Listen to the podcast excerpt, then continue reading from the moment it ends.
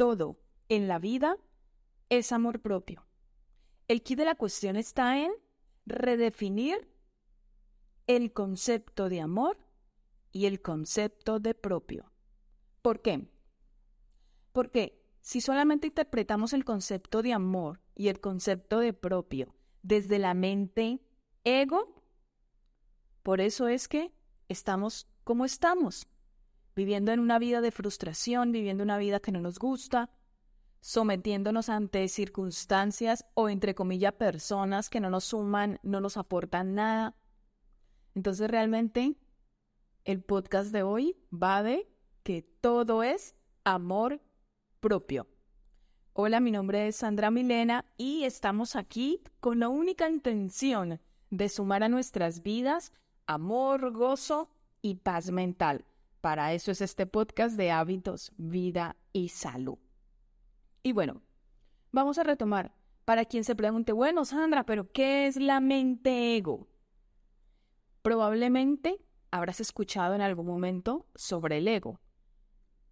Y si aún te quedan dudas de qué es, o si me permites darle un resignificado a eso que tú ya entiendes de lo que es el ego, te explico desde mi perspectiva. El ego es esa vocecita que tenemos en nuestra mente que nos limita a vivir una vida llena de amor, de gozo, de abundancia, de paz mental. Es esa, esa vocecita que tenemos que nos hace autosabotearnos, que nos hace sentirnos culpables, que nos hace sentirnos frustradas. Porque muchas veces pensamos que todo eso viene del exterior y no, no, no, déjame decirte que todo eso viene de nuestro interior, de aquellos programas mentales llamados creencias que tenemos,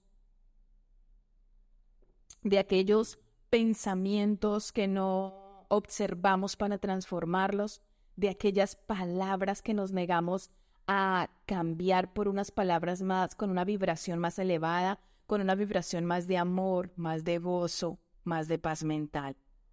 Entonces, si hablamos de amor propio, desde la mente ego pensamos que el amor propio, dependiendo de el campo de nuestra vida en el que lo estemos especificando, lo podríamos observar desde el egoísmo. Pero no. ¿Qué significado le puedo dar yo hoy a la palabra amor? Yo creo que a esta sensación, a este sentimiento, para mí el amor es una forma de experimentar la vida. A día de hoy, a mis 42 años, no tengo una definición concreta que es el amor. Pero sí siento realmente que es una forma de experimentar la vida que nos permita sentirnos en gozo y en paz mental, y en tranquilidad y en abundancia. Así que me encantaría leerte en los comentarios para ti qué es el amor.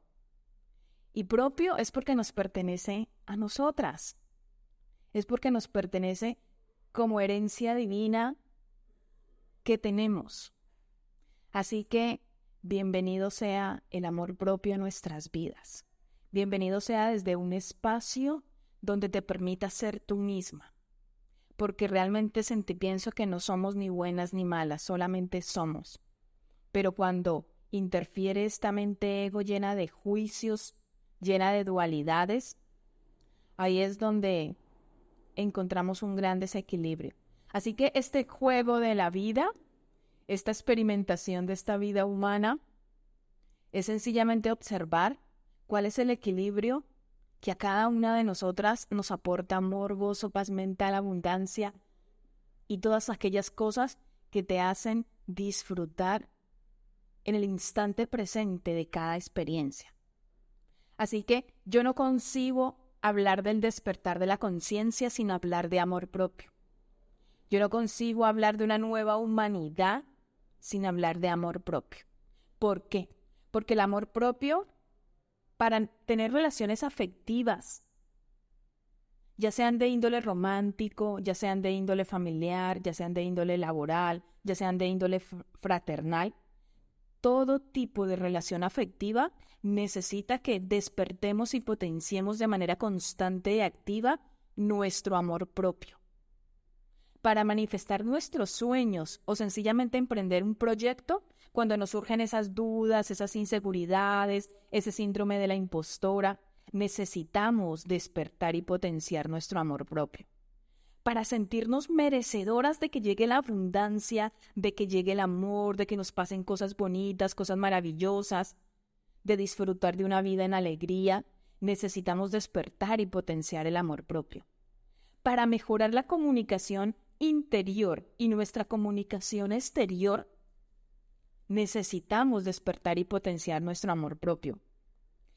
Para emprender un cambio de vida porque te has divorciado, porque te has salido de tu trabajo, porque te has cambiado de país, porque te has mudado, necesitas despertar y potenciar tu amor propio. Para afrontar una pérdida, ya sea porque alguien ha fallecido, ya sea porque te has separado, cualquier tipo de, de, pérdida que exista hoy en tu vida, requiere grandes dosis de tu amor propio para saber afrontar esas situaciones, para tomar decisiones, porque muchas, muchas decisiones las tomamos pensando en el impacto única y exclusivamente que tendrán en las personas de nuestro alrededor, negándonos y bloqueándonos a nosotras mismas y pasando por encima de nosotras. O sencillamente nos cuesta tomar decisiones. ¿Por qué? Porque nos hace falta despertar y potenciar nuestro amor propio. Para crear un hábito. Si tú quieres crear el hábito de la meditación, si tú quieres crear el hábito de consumir alimentos que le favorezcan a tu cuerpo, si tú quieres crear hábitos que mejoren tu salud física, si tú quieres crear hábitos que potencien creencias que te sumen. Todo hábito, un hábito no empieza desde la acción, un hábito empieza desde tu amor propio. Para eliminar una conducta que no nos suma, llámese también un hábito poco saludable, necesitamos despertar y potenciar nuestro amor propio. Para perdonar una experiencia, para perdonarnos a nosotras mismas, para creer que necesitamos perdonar a una persona, eso requiere un proceso del despertar y potenciamiento de nuestro amor propio. En nuestro campo de vida laboral o profesional, ya sea que estés trabajando o no estés trabajando, ya sea que quieras emprender un proyecto, ya sea que quieras buscar empleo, ya sea que no te sientes feliz en el empleo en el que estás, necesitamos despertar y potenciar nuestro amor propio, porque nuestro amor propio nos da todas aquellas nos da todas aquellas herramientas y creencias potenciadoras que nos hacen desplegar nuestros dones, nuestros talentos, decisiones más asertivas, una buena comunicación. Así que todo es amor propio.